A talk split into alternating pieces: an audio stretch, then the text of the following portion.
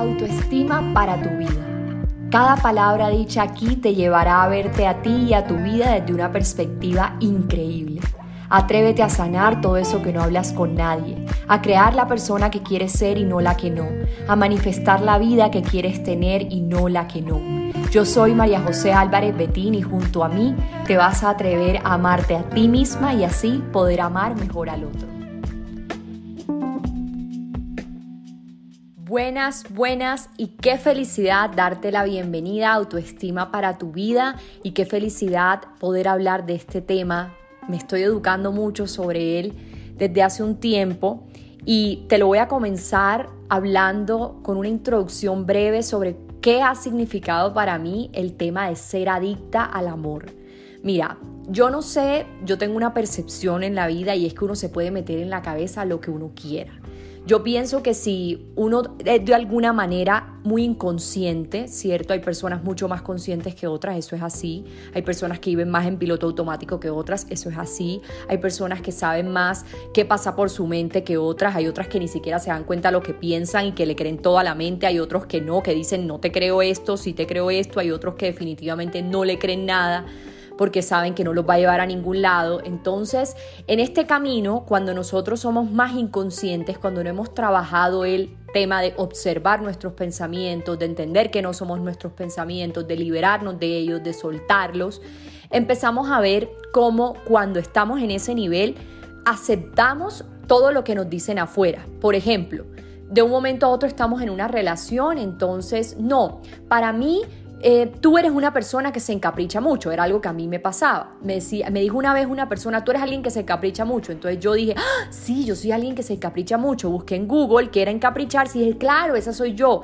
Entonces es como ser, no sé si se le dice así, pero ser muy sugestionable a las cosas. O por ejemplo, cuando mis 15 años, yo no sé si les he contado esta historia, pero en mis 15 años yo era la más callejera del mundo. Entonces yo quería mis 15 lo mejor del mundo y mi mamá me dijo, claro, tú eres buena alumna, te voy a hacer la mejor fiesta, lo que tú decidas y yo sí quiero esto, el vestido así, bueno, era la mejor fiesta de, la, de las quinceañeras y yo estaba feliz por eso y todo se estaba organizando y un momento mi mamá era una persona que me dejaba salir a mí hasta las 10 y media de la noche y era el momento donde en la adolescencia uno quiere salir hasta tarde, primera vez que estabas medio probando el trago, los hombres, conociéndolos.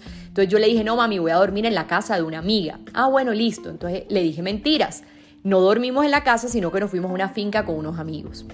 Y en esa finca, la mamá de mi amiga donde íbamos a dormir nos llamó a decirnos que era la una de la mañana porque no habíamos llegado y le dijimos que era que iban a dormir en mi casa. Entonces cada una dijo que iba a dormir en una casa diferente para que vean cómo, cómo ha sido mi historia. Entonces Finalmente nos descubrieron, mi mamá se dio cuenta y salió a las 3 de la mañana a buscarme por todo Cincelejo. Yo soy de Cincelejo, es, una ciudad en Colombia, pero es bastante pequeña, digamos un pueblo, entonces todo el mundo se conoce con todo el mundo, o se conocía, antes había menos gente, claro. Entonces mi mamá a las 3 de la mañana buscándome por todos lados, llamando a todo el mundo. Yo estaba en una finca, bueno, cuando me encontró, lo primero que me dijo fue, no tienes 15 años, no tienes fiesta.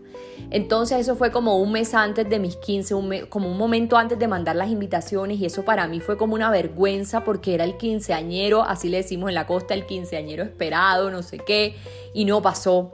Y yo vivía frustrada hasta que mi mamá dijo, bueno, la voy a llevar al psicólogo, porque mi mamá dijo, tengo esta niña está hasta el gobernador, me acuerdo que llamaba a mi mamá en ese momento a decirle, bueno, pero ¿cómo no le vas a hacer los 15 a María José? Y nada, no me los hicieron.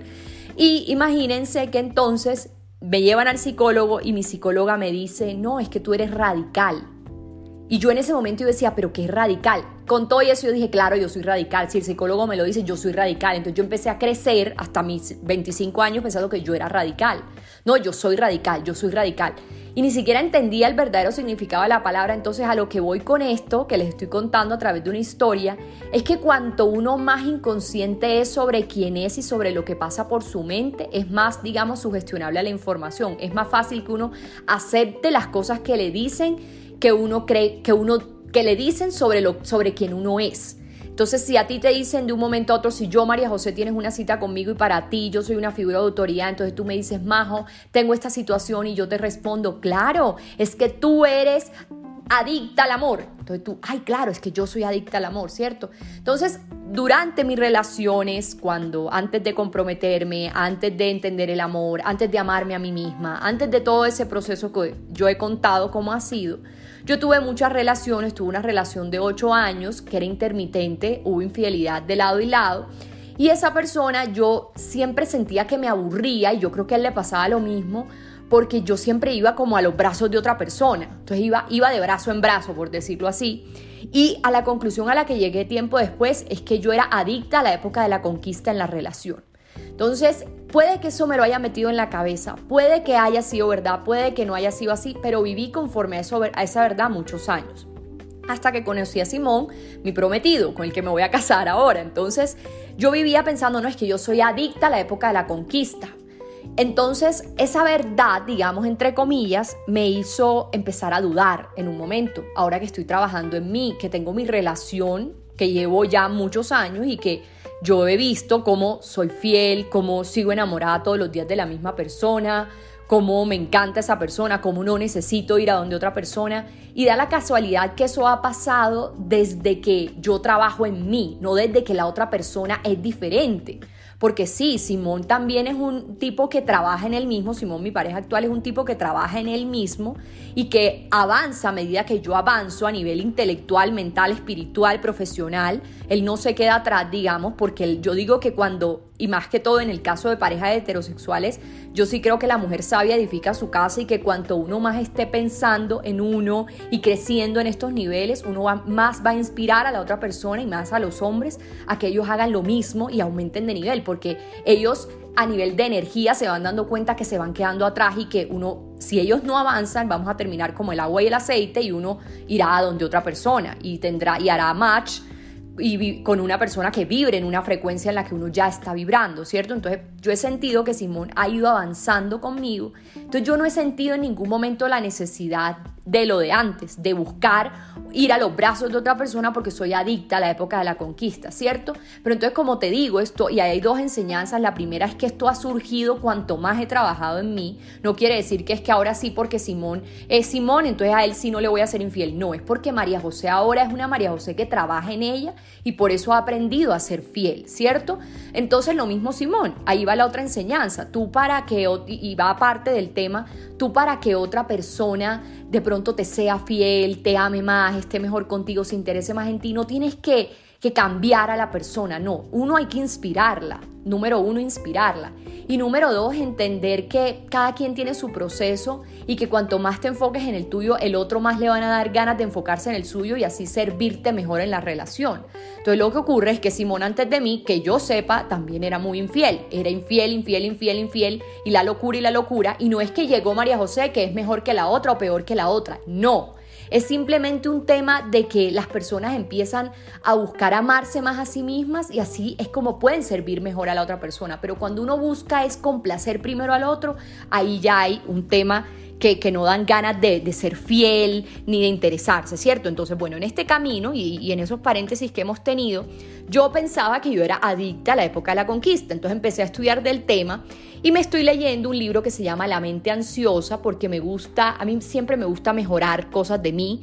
Entonces, por ejemplo, el tema de del celular, de no estar pendiente del celular, de meditar más, eso son cosas que para mí son importantes en mis hábitos diarios porque yo reconozco y enseño que el éxito de nuestro futuro está basado en nuestras rutinas diarias. No fue sino hasta cuando yo empecé a tener mis rutinas elevadoras que me edifican, que me construyen y que son las rutinas de la María José del futuro que sueña ser, que yo empecé a ver cambios en mi realidad, que yo empecé a lograr tantas cosas en mi vida y por eso yo insisto en eso a todos mis alumnos.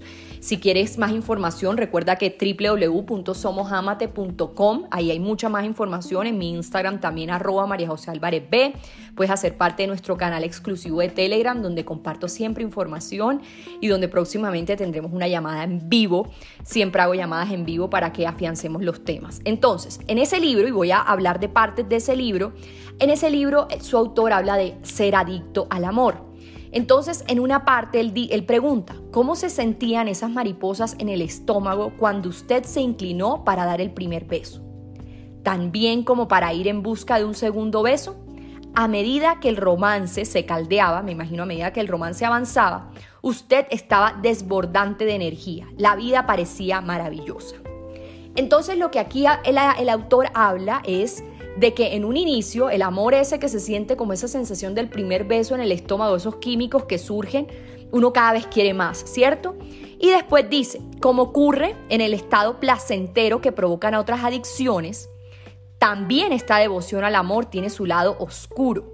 Irritabilidad que se presenta si la persona especial no llama cuando había prometido hacerlo o el bajón anímico que sufrimos cuando esa persona está lejos varios días. Entonces él dice que sí, que el amor, finalmente terminamos adictos al amor, ¿por qué? Y aquí empieza hablando del tema diciendo que así como pasa con las drogas, por ejemplo, con el azúcar, cuando la persona no está nos ponemos mal, cuando hace lo que no queremos nos ponemos tristes. Entonces, uno cuando se vuelve adicto al amor, uno se, se sesga, digamos, como esta, este es el indicado, ¿cierto? Esta, esta es la indicada, esta es la persona con la que yo voy a estar, ya este es el definitivo. Yo, por ejemplo, yo soy una persona que amo a Simón, lo respeto todos los días de mi vida y sé que él a mí también, pero yo soy una persona que yo disfruto el día, ¿cierto? Yo disfruto el día a día. A veces me llegan pensamientos, ¿será que me es infiel? Claro, ¿será que esto, que lo otro? Pero cada vez disminuyo más esa voz porque he aprendido a entender que yo lo amo y que es el amor de mi vida, pero que tuve amores de la vida antes también y que uno tiene que vivir el día con la persona y disfrutarlo y amar y honrar cada día ese compromiso, pero no que se convierta en un tema de irritabilidad constante por ese tema mental y esa adicción.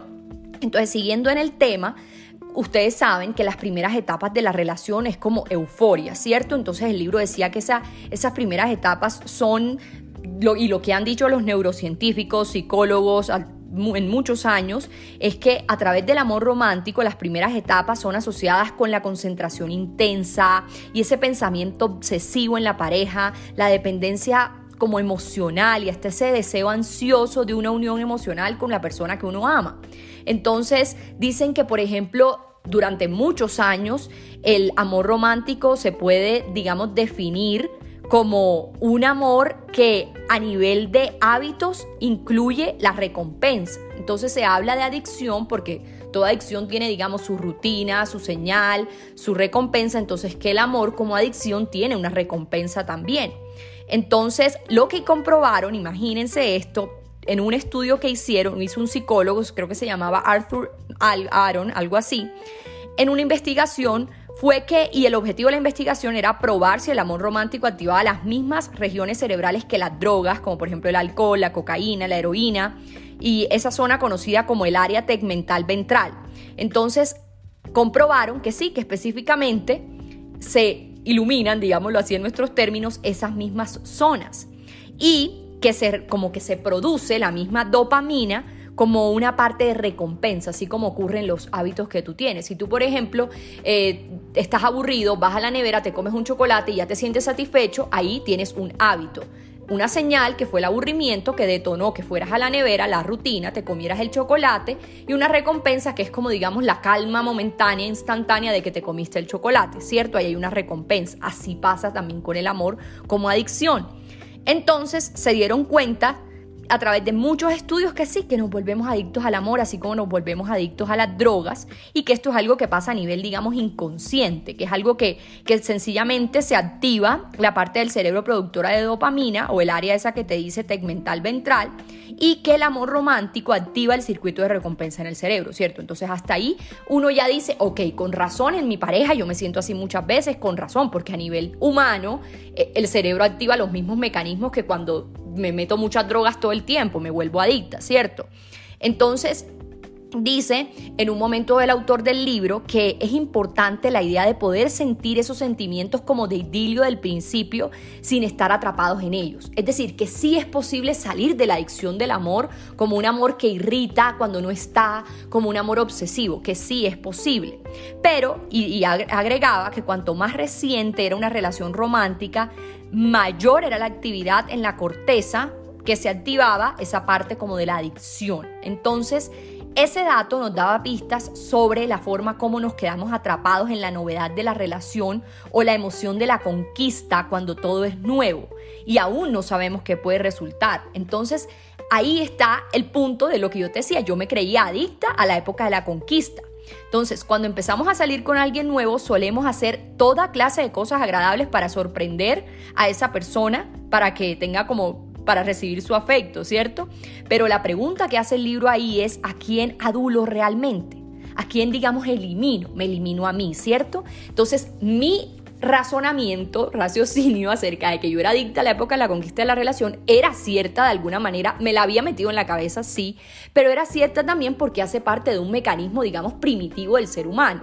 Entonces, según el estudio, nos podemos quedar atrapados como seres humanos en la novedad y en la emoción de la conquista, de la incertidumbre y de ese tema de que a través de todas esas nuevas emociones empezamos a hacer todo por el otro, pero nos eliminamos a nosotros mismos, ¿cierto? Que es cuando ya de un momento a otro la relación, digamos, toma forma y se va estabilizando y uno dice, no, pero ya esos, digamos, push-ups de dopamina del inicio ya no los tengo, entonces ya es que se acabó el amor, es que ya la otra persona no me quiere, no, es que la época eh, liberó como tantos químicos emocionales que ya en el bajón ya tú dices, no, ya no hay amor, pero vamos a ver que es que ya hay estabilidad, por decirlo así pero que te adulaste. Entonces ya es el momento de encontrarte contigo, nuevamente hacer cosas agradables por ti, pero tú dices, no, voy a seguir haciendo cosas agradables por el otro, ¿cierto? Que es cuando continúas con el tema de adularte.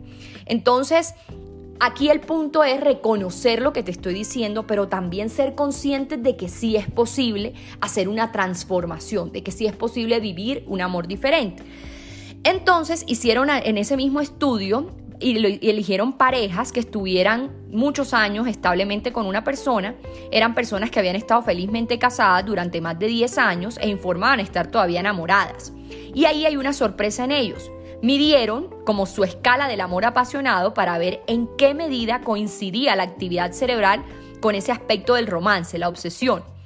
Entonces se dieron cuenta de que esas personas que llevan muchos, muchos años juntos, que se siguen amando igual, entonces tienen el tema de la obsesión también. Cuanto más obsesionado estaba alguien con su compañero, mayor era la actividad registrada en la corteza donde se desarrolla y se miran estos aspectos. Entonces, ¿qué es lo que ocurre aquí? Que el amor sí se ve como una adicción y que cuando uno inconscientemente no trabaja estos aspectos va a vivir el amor 10 años obsesionadamente, 50 años con la misma persona de manera obsesionada. Es como que te enfocas en la persona, piensas obsesivamente en ella, la deseas, distorsionas la realidad y empiezas todo a pensar en ella, como tú, tú, tú, tú, tú, y pierdes mucho como el yo, yo, yo, yo, yo. Todo es la otra persona. Entonces, si por ejemplo en algún momento de la relación uno de los dos miembros se concentra más en sí mismo que en la otra persona, probablemente las cosas no se van a desarrollar tan armoniosamente. Si planteamos esa parte del yo, y declaramos que nos corresponde, por ejemplo, esto o esto, la relación va a terminar deteriorándose si tenemos este amor, que es lo que me pasó a mí con Simón. Es mi historia perfecta y, y, por eso me encanta contarla, porque yo comencé un amor, digamos, inconsciente, que no sabía que uno podía ser adicto al amor, que yo me sentía adicta a la época de la conquista y vivimos bajo esa, ese esa emoción de la novedad del principio, nos atrapamos ahí. Cuando ya se empezó a estabilizar la relación, ya empezaron a aparecer la desconfianza, celos, porque empezamos a centrarnos en el otro, en el otro, lo que hace el otro, el otro. Y de un momento a otro me adulé y se aduló él también. Y en ese, digamos, adular, en ese camino de yo eliminarme a mí misma a través de complacer más al otro y estar más pendiente del otro, me di cuenta de que no, que, que no quería vivir así. Entonces me concentré más en mí. ¿Cierto? Yo dije, no, tengo que romper con esta obsesión y voy a concentrarme más en mí. Fue cuando empecé todo este trabajo, lo reforcé porque ya yo venía trabajándolo, pero ahora lo llevé a la práctica. Entonces empecé a ver cambios, empecé a ver que, wow, ahora estoy más concentrada en mí y Simón de pronto está como, ¿qué es esto? Y él no entendía y al principio era como, se está acabando la relación, pero no.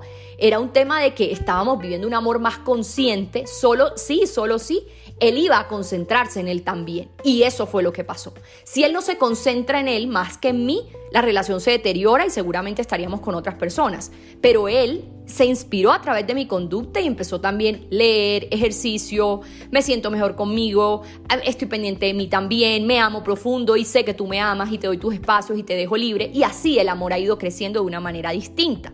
Entonces, ¿qué ha funcionado? ¿Cómo empezamos a hacer que el amor deje de a no digamos, cuando estamos en ese amor, en esa adicción, a soltar ese tema de quedarnos atrapados por esas líneas narrativas de la cabeza, de ser adicto al amor, de ser adicto al pensamiento, etc.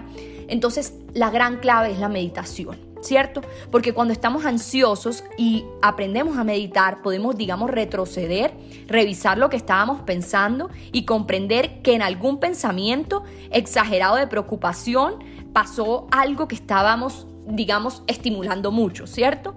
Entonces, algo que nos ayuda infinitamente, la meditación. La meditación. Después de, meditar, vamos a entender algo muy importante y es cómo se siente realmente el amor altruista. El amor de te quiero dar, no te quiero quitar. No el amor obsesionado, sino el amor, digamos, incondicional. Es una nueva dinámica en la que uno entra de recompensa. Ya no es que, por ejemplo, vas en el carro, alguien te toca el pito y tú le gritas y lo odias y no sé qué, y te sientes, digamos, moralmente superior porque lo gritaste, porque te tocó el pito y tú gritaste. No, ahora ya eres como con actitudes benevolentes. Entonces, si ya tú te dices a ti mismo en la mañana, María José, que tengas un día feliz, y luego el tipo te pita, tú le dices que tengas un día feliz. Entonces, esa actitud de empezar a meditar y ser consciente de ti rompe, digamos, el ciclo de superioridad moral, por decirlo así, y del sentimiento tenso que nos acompaña durante el día. Entonces, practicar la, meditación compasiva, benevolente, es muy importante para empezar a sentir un amor altruista. Si tú me preguntas, Majo, ¿cómo lo has logrado? Meditando, aprendiendo, observando mis pensamientos, entendiendo qué hay ahí.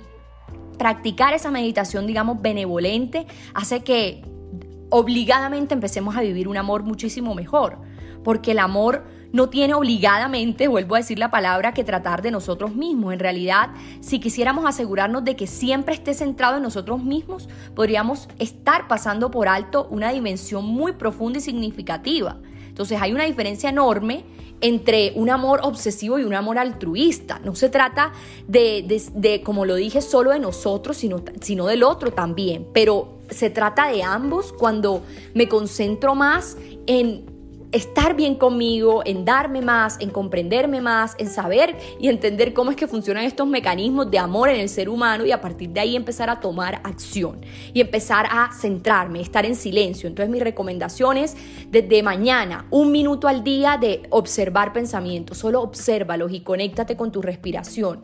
Luego hazlo dos minutos cada día y ve escribiendo, escribe mucho y escribe cómo quieres vivir el amor, cómo quieres que sea el amor, cómo quieres que se presente el cómo quieres levantarte con tu pareja, cómo quieres abrazarla, cómo quieres que sean sus fines de semana. Escríbelo todo y empieza a buscar ese amor altruista, soltando ese amor obsesivo que hace parte de la, digamos, parte primitiva de los seres humanos que no nos lleva al lugar donde queremos estar a nivel de sanar nuestras relaciones. Te mando un abrazo enorme y todo mi amor para ti.